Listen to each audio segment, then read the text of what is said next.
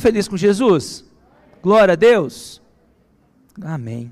Então abra suas Bíblias em Mateus capítulo 13, versículo de número 53. 54, irmãos. Amém? Diz assim a palavra do Senhor. E chegando à sua terra, ensinava-os na sinagoga, de tal sorte que se maravilhavam e diziam: De onde lhe vem esta sabedoria e estes poderes miraculosos? Não é este o filho do carpinteiro? Não se chama sua mãe Maria e seus irmãos Tiago, José, Simão e Judas? Não vive entre nós todas as suas irmãs? De onde lhe vem, pois, tudo isto? E escandalizavam-se nele.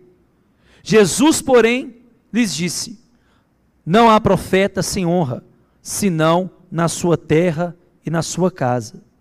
E não fez ali muitos milagres, por causa da incredulidade deles. Feche seus olhos mais uma vez. Deus, muito obrigado, Senhor, porque esta palavra não é minha, esta palavra, Senhor, não é do ministério de louvor, esta palavra não é do diaconato, esta palavra é do Senhor, Pai. A tua palavra ela é viva e eficaz. Fala nos nossos corações nessa oportunidade. Eu quero repreender todo demônio em nome de Jesus Cristo que tenta atormentar, que tenta trazer contenda, cai por terra em nome de Jesus que nesta oportunidade a tua palavra possa emanar nos corações dos meus irmãos, que ela possa produzir, Pai, os frutos, Pai, ó, do qual o Senhor, Pai, ó Deus, lhe conceder, em nome de Jesus Cristo, Pai. Muito obrigado, amém e amém. Glória a Deus. Jesus, esse texto vem falar do momento onde Jesus estava chegando na sua terra. Jesus estava ali em Nazaré, lugar onde ele foi criado, lugar que ele passou esse período, né, antes ali do seu ministério, a maior parte da sua vida. Como nós sabemos, né, quando Jesus era menor e foi para o Egito, onde no qual Deus direcionou José para levar a sua família ali para o Egito, ficou um pouco tempo ali e foi ali para a cidade de Nazaré, onde a sua família ali é, residiu naquele lugar. É, Jesus, este parece o segundo texto que vem falar desta ida Jesus a Nazaré. Se nós formos ler em Lucas capítulo 4, versículo aí de número 17, nós vamos ver que Jesus, ele foi essa primeira vez em Nazaré, onde é relatado aqui em Lucas. E ele foi ali ao templo, à sinagoga, onde havia de costume, e foi-lhe dado ali o livro do profeta Isaías. Jesus então se levantou e leu aquela palavra maravilhosa. É no versículo 18 vem dizer: Olha, o Espírito do Senhor está sobre mim, pelo que me ungiu para evangelizar os pobres, enviou-me para proclamar libertação aos cativos e restauração da vista aos cegos, para pôr em liberdade os oprimidos e apregoar o ano aceitável do Senhor. Então, esta primeira menção no qual vem falar que Jesus estava ali em Nazaré, quando o seu ministério estava ali no começo. Jesus estava na sinagoga e foi-lhe dado o livro do profeta Isaías. E ali Jesus leu esta passagem, que é maravilhosa, que vem dizer o chamado de Jesus para que o Messias ia vir nesta terra. E Jesus ali disse, né? Hoje se cumpriu as Escrituras. Hoje se cumpriu a Escritura, no qual onde Jesus veio para libertar os pobres, Jesus veio para trazer é, é, é, visão aos cegos, Jesus veio trazer ali a, a salvação para toda a humanidade. Muitos ficaram maravilhados com Jesus, mas outros questionavam. E muitos ali estavam dispostos a condenar Jesus, porque Jesus estava ali, era, ele foi criado no meio deles. Eles chegaram ao ponto de expulsar Jesus da cidade. Jesus aqui disse algumas verdades, e as verdades confrontaram o coração daqueles homens e resolveram fazer algo com Jesus. Nós vamos expulsar Jesus aqui desta cidade. Ao ponto de levar ele até um monte para precipitar Jesus, que quer dizer para jogar Jesus lá debaixo ali no abismo. A intenção deles era de matar Jesus. Então, Jesus foi expulso do lugar aonde ele foi criado. Houve uma resistência que Jesus enfrentou ao longo do seu ministério. Uma resistência por aquelas pessoas que viram Jesus crescer. Houve uma resistência na família de Jesus. Muitos não creram, os seus irmãos. Mas Jesus sabia que enfrentar isso. Jesus sabia que as pessoas iam rejeitá-lo. Mas ele não desistiu de pregar as boas novas. Jesus tinha um foco de pregoar a palavra, de salvar aqueles que estavam perdidos. Então, esta é a primeira vez que é mencionado Jesus indo ali em Nazaré. E quando nós lemos no capítulo de número 13 de Mateus, nós vamos ver Jesus outra vez em Nazaré. E como de costume, Jesus estava ensinando para aquele que queria aprender. Aquele que estava com o coração aberto para receber a semente do Evangelho. Jesus não desistiu daquela cidade. Jesus voltou naquela cidade para pregoar as boas novas. Mas começaram a perguntar: de onde vem este poder?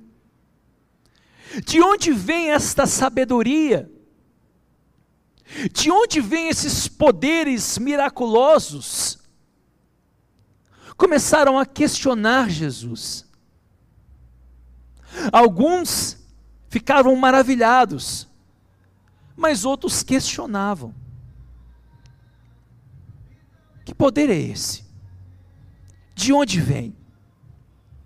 E aí a Bíblia diz que eles começaram a dizer: Mas espera aí, esse Jesus não é o filho do carpinteiro? Não é o filho do carpinteiro, não é o filho de José?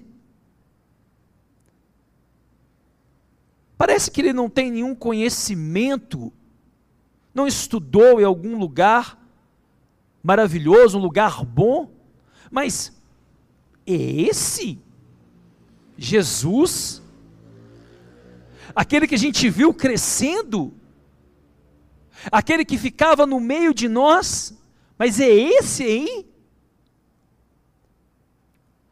Mas não foi com um ar de surpresa, mas foi um, um, um olhar de desprezo.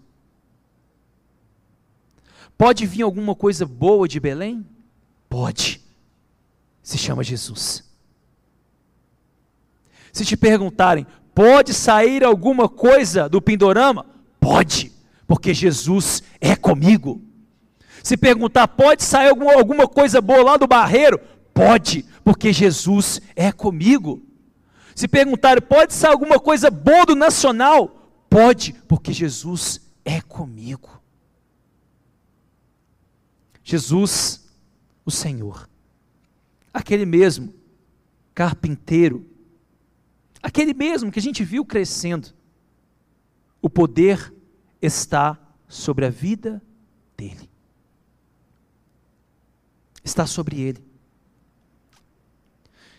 E disseram: Olha, mas não se chama sua mãe Maria? E os seus irmãos, aí eu acho interessante. Porque a família de Jesus, né? José, Maria, eles tiveram Jesus que foi algo sobrenatural. Um propósito de Deus, né? Onde o Espírito Santo ele foi ali através ali de Maria e, e o Espírito Santo ele concedeu Jesus.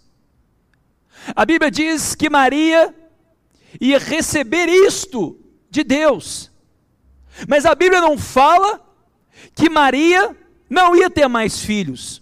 Nós não vemos Deus proibindo Maria e José de concederem mais filhos, não. Disseram que eles iam ter um filho chamado Jesus um propósito, o Messias, o Cristo. Mas em momento algum, Deus fala para Maria: olha, a partir de agora, você vai continuar virgem. José, você casou com Maria, não casou? A partir de hoje, você não pode ter relação com Maria. Deus falou isso, gente? Sim ou não? Não. Está na Bíblia. Está na Bíblia. Como uma família tradicional, crescei e multiplicai-vos. Maria então ali e José tiveram outros filhos. Homens, Tiago, José, Simão e também Judas. Todos esses irmãos de Jesus. E eles continuaram questionando, mas espera aí, não vive entre nós todas as suas irmãs? As irmãs de Jesus estão aqui, ó, no meio de nós, mas como um homem que andou no nosso meio, como que um homem que cresceu aqui nesta cidade pode ter tanto poder? O poder da palavra não vem de nós, mas vem de Deus. Vem de Deus. E Deus ungiu Jesus. Aleluia. O Messias, o Cristo, o seu libertador. O Messias estava crescendo no meio daquelas pessoas. Mas sabe o que aconteceu? a incredulidade bateu a porta daquelas pessoas. A incredulidade estava no meio daquela, daqueles que estavam naquele lugar. É Jesus, o filho do carpinteiro, está com a sabedoria, está pregoando, fazendo sinais miraculosos. É este mesmo. Você tem a opção de crer ou não crer. É a sua vida, é a sua opinião. Você até fica, talvez, maravilhado de ver o poder de Deus, mas você não crê, porque há uma incredulidade que bate no seu coração, e você talvez até diz: Olha, Deus existe, mas Ele faz na vida de outras pessoas, mas na minha vida nada acontece. E o problema é que às vezes nós alimentamos essa incredulidade no nosso meio e damos até testemunhos, falsos testemunhos, maus testemunhos, Dizendo, é, realmente Deus não faz nada, faz na vida do outro. Eu não sei por que acontece. Na minha vida nada flui, nada acontece. Na vida do outro, lá as coisas estão caminhando. Não deixe que a incredulidade invada os seus corações. Toda a incredulidade do nosso meio cai por terra em nome de Jesus.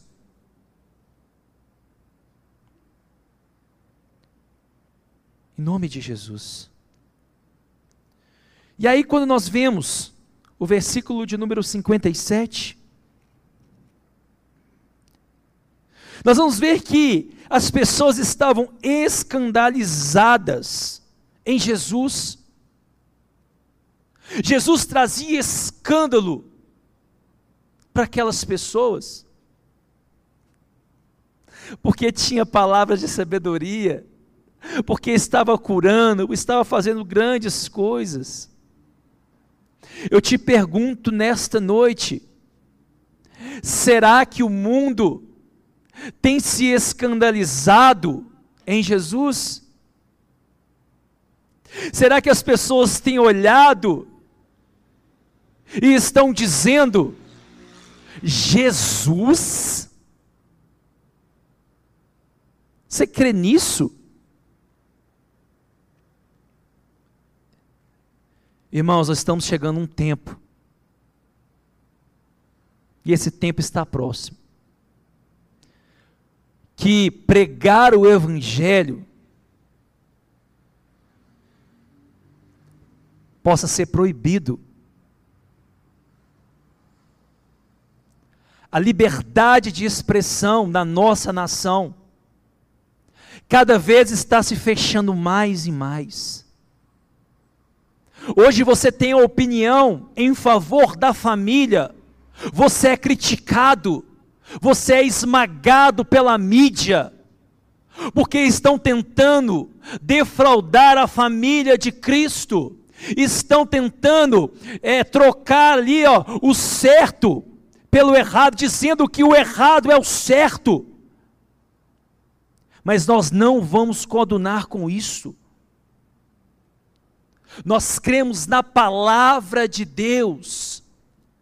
E nós não vamos abrir mão disto, porque nós temos convicção naquele que nós temos crido, nós temos convicção que o Senhor é o Rei das nossas vidas, ainda que a sociedade nos massacre, ainda que a sociedade venha condenar pela uma frase, pela uma fala, no qual onde nós cremos que isto é verdade, que a palavra de Deus é verdade, nós vamos continuar rompendo em fé. A nossa fé não será abalada pela mídia, a nossa fé não será abalada, nós não vamos nos calar, porque quem nos chamou foi Cristo Jesus. Cristo Jesus. Queriam tirar o crédito de Cristo, queriam dizer que Jesus não era nada, queriam dizer que Jesus era um homem simples, filho de um carpinteiro, desprezaram Jesus, zombaram de Jesus, mas o Evangelho continuou a ser pregado, porque é um propósito, há uma direção que Deus deu a Cristo. E eles começaram a se escandalizar. Será que hoje nós olhamos para o mundo, nós não vamos nos escandalizar? Ou as coisas que estão acontecendo no mundo são coisas normais? De maneira alguma se escandalizar é mostrar Cristo, nós estaremos escandalizando, porque o Evangelho é o poder de Deus, porque o Evangelho é a palavra de salvação. Nós vamos continuar pregando a palavra de Deus. Nós vamos continuar pregando a palavra de Deus. Jesus então disse Não há profeta sem honra senão na sua terra e na sua casa.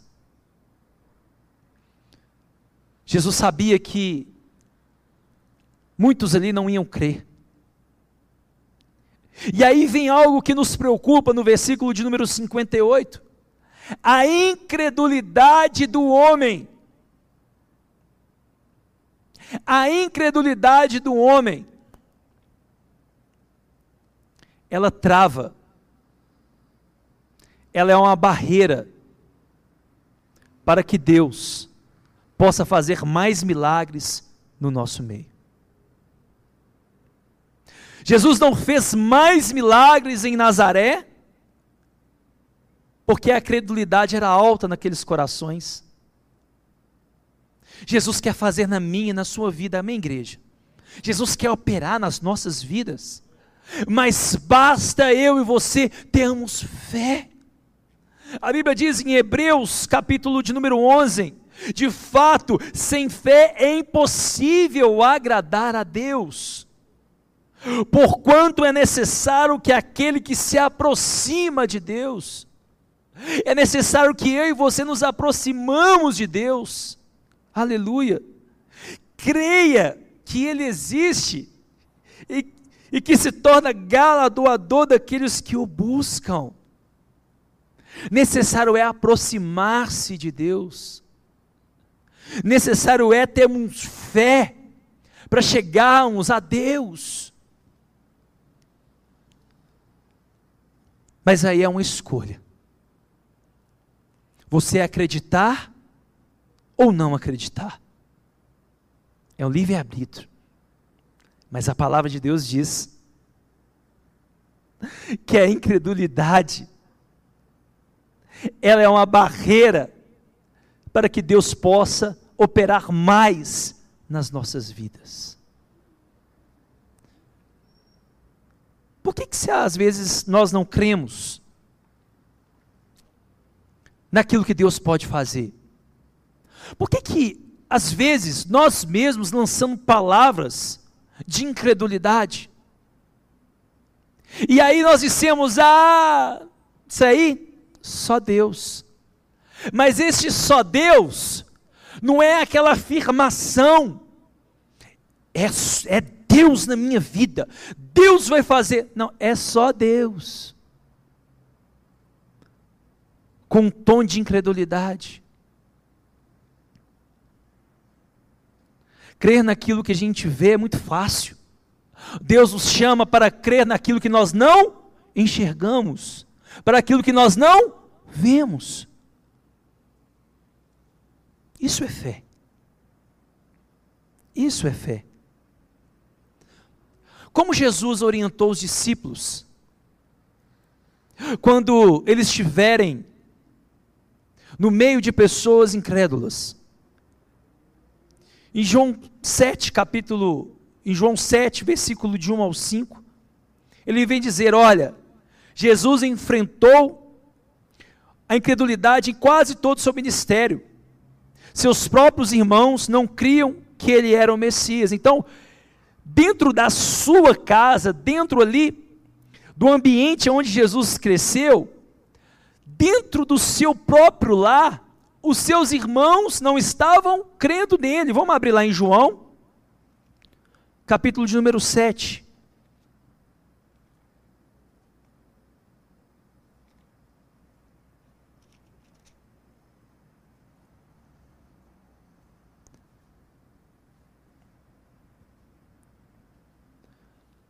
na própria casa de Jesus, havia incredulidade. No meio dos seus irmãos. João capítulo 7, versículo 1. Passadas essas coisas, Jesus andava pela Galileia, porque não desejava percorrer a Judéia, visto que os judeus procuravam matá-lo. Ora, a festa dos judeus, chamada Festa dos Tabernáculos, estava próxima. Dirigiram-se, pois, a ele seus, quem irmãos? Seus irmãos, e lhe disseram: Deixe, deixa este lugar, e vai para a Judéia, para que também os teus discípulos vejam as obras que faz. Porque ninguém há que procure ser conhecido em público, e contudo realiza os teus feitos em oculto. Se faz essas coisas, manifeste-se ao mundo, pois nem mesmo os seus irmãos criam nele. Jesus enfrentou uma barreira da incredulidade dentro ali da sua própria casa, dos seus irmãos. Eles disseram: ah, vai para a Judéia, vai para lá. Jesus não queria ir para lá porque procurar o matá-lo. O que, que os seus irmãos estão dizendo? Vai para lá para você morrer. Às vezes enfrentamos o muro da incredulidade dentro do nosso lar, dentro do meio no qual nós convivemos, nosso trabalho, os nossos parentes. Mas a incredulidade deles não pode atingir a nossa fé. Não pode atingir a nossa fé. Imagina se Jesus questionava: nossa, mas nem os meus irmãos estão crendo. Mas ele sabia o propósito que ele tinha nessa terra. Ainda que pessoas não creiam na mesma fé que você crê, fique firme, fique no propósito. Você está debaixo de uma direção de Deus. O propósito de Deus na sua vida vai se cumprir. E aprove Deus que essas pessoas encontrem Jesus nas suas vidas. Aprove Deus transformá-las assim como te transformou, para que conheçam também do amor de Deus. Interessante é que Tiago, irmão de Jesus, depois ali que Jesus ele morreu e ressuscitou, foi, foi um dos líderes da igreja. Ele se converteu depois da morte de Jesus. Judas, não Judas discípulo, Iscariotes, mas Judas, irmão de Jesus, que escreveu a carta, né, antes aí de Apocalipse, foi um homem também que reconheceu Cristo na sua vida.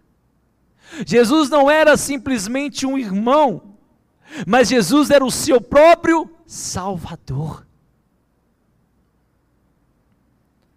Os discípulos também iriam enfrentar a incredulidade quando pregarem o Evangelho. Abra suas Bíblias em Marcos, capítulo de número 6. Marcos, primeiro Evangelho. Não, segundo Evangelho, né?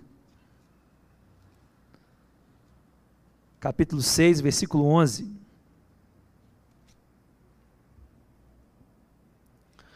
Marcos capítulo 6, versículo 11.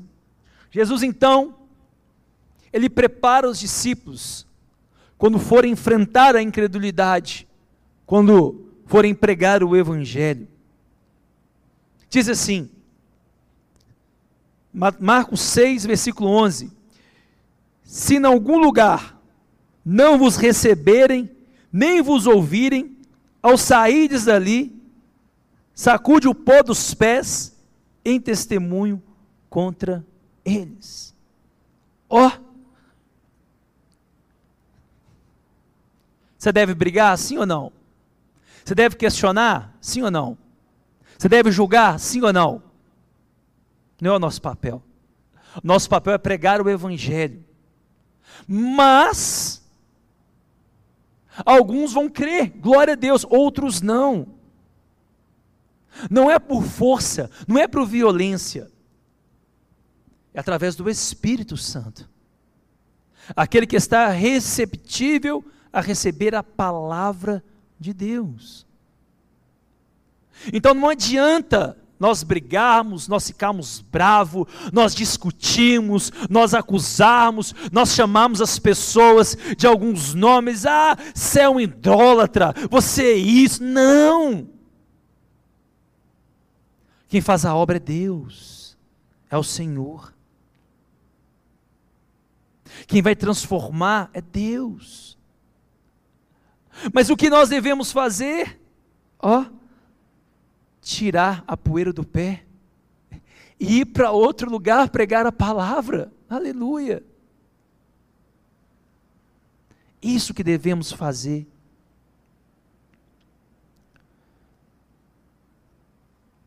Temos visto que algumas pessoas têm perdido a fé no meio da caminhada. Algumas pessoas têm desanimado Algumas pessoas têm até abandonado a fé. Mas por quê? De fato, quando nós decepcionamos com o homem, nós sofremos também. Sofremos porque nós tínhamos uma convicção, muitos se espelhavam, mas quando uma pessoa que está ali no nosso meio, nós ficamos desapontados. Isso é um dos primeiros recursos que nós colocamos para não irmos na igreja. Se eu te perguntar o que Jesus fez para você, que te feriu, que te magoou,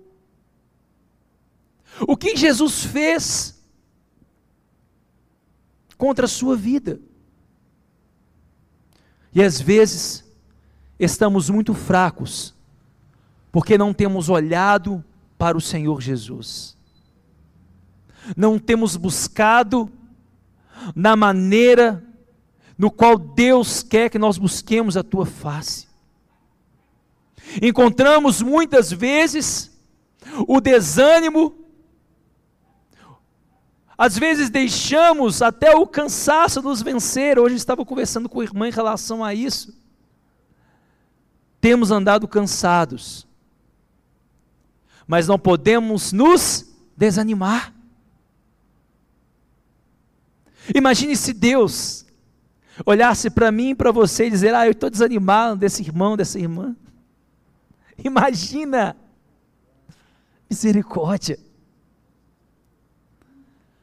mas Deus permanece fiel, em glória em glória, em todo o tempo. O Senhor não desanima, o Senhor está olhando para mim, para você, ainda que estejamos cansados, ainda que estamos desanimados, Deus nos levanta com seu braço forte, Deus nos coloca de pé e continuemos a obra do Senhor. Levanta-te, caminhe, prossiga. Não deixe ser contaminado pela incredulidade de muitos. Hoje, a quantidade de pessoas que estão, os chamados desigrejados, tem crescido dia após dia.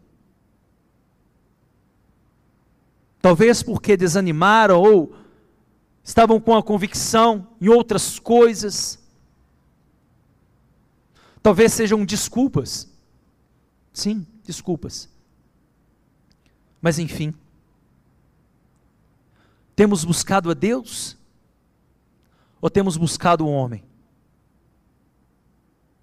Temos buscado na palavra do Senhor ou temos dado ouvidos para as pessoas? É como se eu fosse no barreiro, um lugar onde eu fui criado um lugar que eu conheço muitas pessoas, e muitos olharem para mim e, dizer, e vão, dizer: Olha, eu sou conhecido como Netinho lá no Barreiro. Netinho pregando a palavra? Não. Uma vez falaram comigo assim: Você é evangélico? Tem nada a ver com você. Ô oh, minha filha, tem tudo a ver comigo. Era que muitos olhando para mim diziam: Olha, mas você não era aquele que chegava às 5 horas da manhã de uma gandaia, vomitando.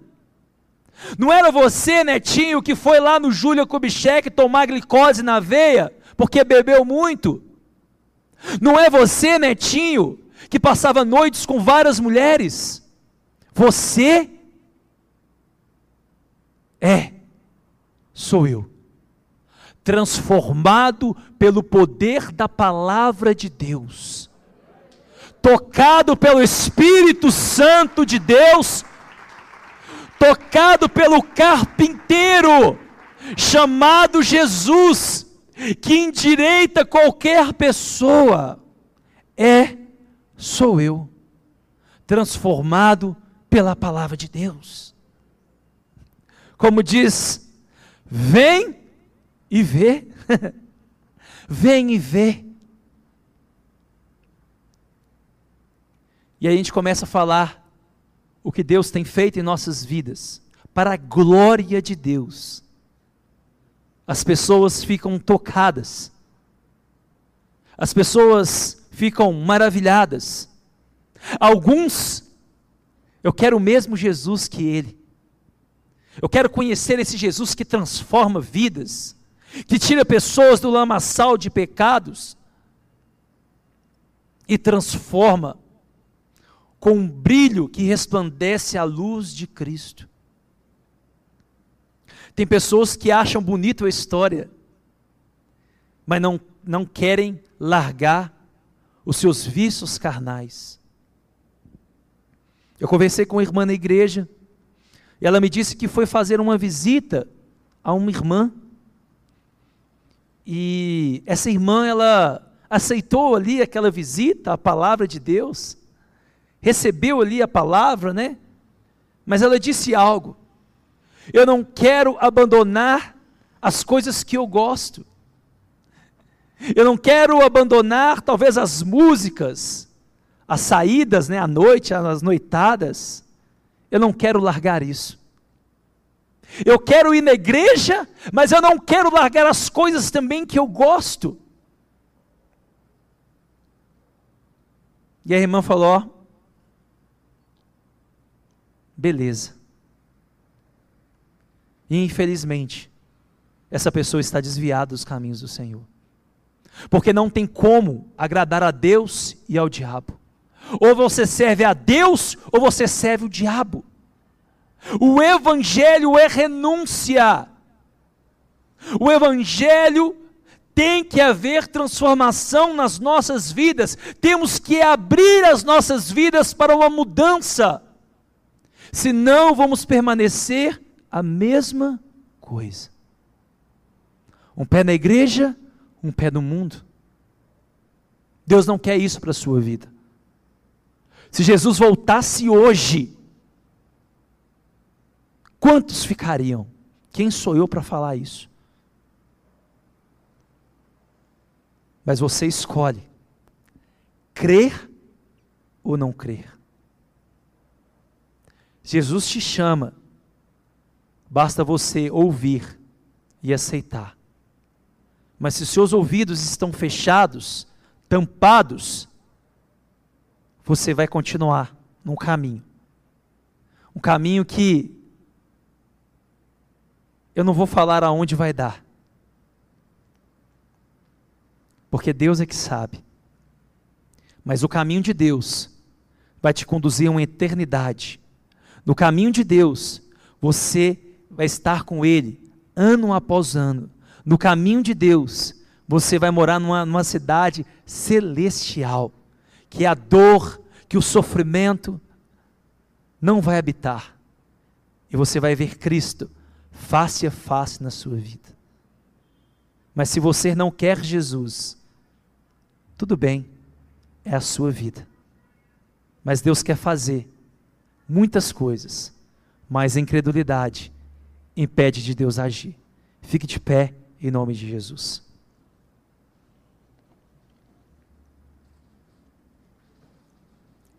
Feche seus olhos.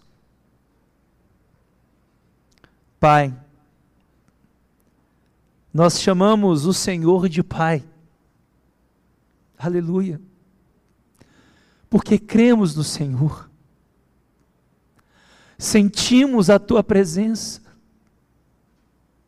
Sentimos, Pai amado, a tua palavra penetrar nos nossos corações. Sentimos o teu amor, Pai amado, inundando as nossas vidas. Pai, toma cada um que nesta noite, toma cada vida preciosa aqui, Senhor Jesus, que nessa noite possa ver o toque do Senhor em cada vida, que nessa noite o Senhor possa tocar de uma maneira que somente o Senhor sabe tocar. Que nessa noite o Senhor venha tirar, Pai, do nosso meio, Deus, toda a incredulidade.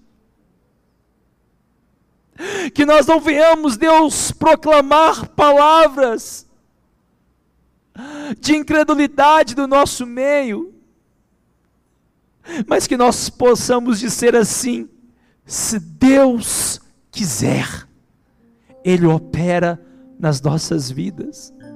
Que nós possamos, Deus, proclamar que o poder de Deus está no nosso meio.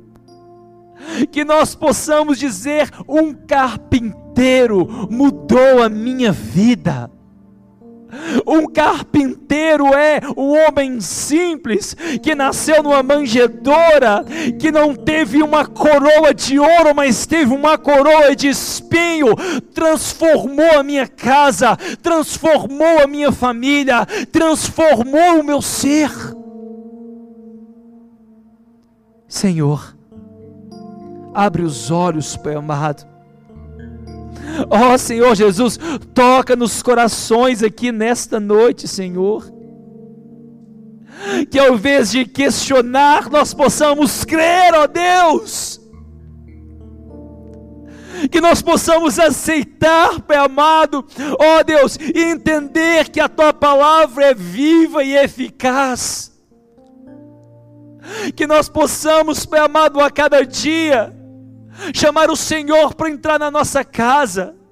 Não como essas pessoas que quiseram ali jogar Jesus de um precipício, onde quiseram matar Jesus. Mas tira do nosso meio, Senhor, toda a incredulidade, Pai. Senhor, nós temos vivido dias difíceis dias no qual, Pai amado, nós proclamamos a verdade, nós dizemos a verdade, mas o mundo tenta distorcer, Pai amado, a verdade e até diz que não existe verdade. Mas nós sabemos que Jesus é a verdade e a vida.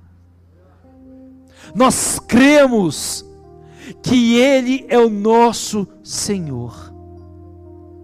Jesus, que nós possamos guardar o tesouro que é a tua palavra em nossos corações, que nós não venhamos ser influenciados, Pai amado, por palavras vãs, Senhor Jesus, mas que nós possamos guardar a tua palavra, Pai, crendo, Pai amado, que o Senhor está no meio de nós. Ó oh, Senhor Jesus, Ajude esses que estão sendo perseguidos, ó oh Pai. Ajude esses que estão sendo perseguidos, Pai, por crerem na verdade. Ajude eles, Pai amado, a permanecermos firmes no Teu Evangelho, a não negar a fé em Ti, ó Deus, em nome de Jesus, mas saber em quem tem crido em nome de Jesus Cristo. Se há alguém no nosso meio que crer que Jesus é o único suficiente Salvador da sua vida, você que crê que Jesus está no meio de nós, você que quer aceitar Ele como único, suficiente Salvador da sua vida. Você que vai fazer parte daqueles que creem no Senhor, é a sua oportunidade. Não é por força, não é por violência, é pelo toque do Espírito Santo que te tocou.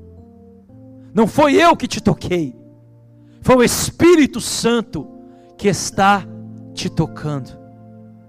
Você que quer aceitar Jesus como o único e suficiente Salvador, levante a sua mão, nós iremos orar por você. Tem alguém aqui nessa noite? Você e Deus. Segunda parte do convite. Você que estava no caminho, você que você nem sabe o motivo que você estava afastado da presença de Deus. Se for te perguntar, você nem sabe. Mas hoje você está aqui. E Jesus está te chamando a voltar para a tua presença, a de praticar as boas novas, de praticar o Evangelho outra vez na sua vida. Você que quer voltar para Jesus, tem alguém aqui em nosso meio? Todo mundo na bênção? Glória a Deus. Irmãos, guardem a palavra em seus corações. Não abra mão daquilo que você crê. Não abre mão. Pode chamar de careta, pode chamar de louco, pode chamar de qualquer coisa. Mas saiba em quem você tem crido. Não abra mão disso. Pais, por favor, pais, ensine as suas crianças no Evangelho. Por favor, ensine os teus filhos a palavra de Deus. Eu peço vocês, por favor, ensine no caminho certo. O seu ministério é a sua casa. Ensine as suas crianças, ensine os teus filhos. Que pode chegar um tempo que nós seremos proibidos de pregar a palavra. Então semeie logo. Tenha pressa de ensinar aos seus filhos a palavra de Deus. Em nome de Jesus. Fala assim com as mãos. Pai, obrigado por cada vida que está aqui nessa noite, Senhor. Obrigado, Deus, por poder pregar a tua palavra, Pai. Por poder te louvar, Senhor. Obrigado, Deus. Nós te agradecemos, Deus, por este tempo maravilhoso, Senhor. Que o Senhor esteja cada dia fortalecendo os meus irmãos, Pai. Senhor, que eles sejam mesmo pessoas que semeiam a tua palavra, Pai. Que eles possam ser um instrumento nas tuas mãos, Pai, em nome de Jesus Cristo, Deus. A cada dia, Pai, no seu trabalho, na sua casa, onde quer que for, Pai, em nome de Jesus. Que o Senhor te abençoe e te guarde. Que o Senhor faça resplandecer o teu rosto sobre ti e tenha misericórdia de ti. Que o Senhor sobre ti, sobre ti levante o teu rosto e te dê a paz. Fala assim comigo: a paz do Senhor Jesus e a paz do Senhor Jesus.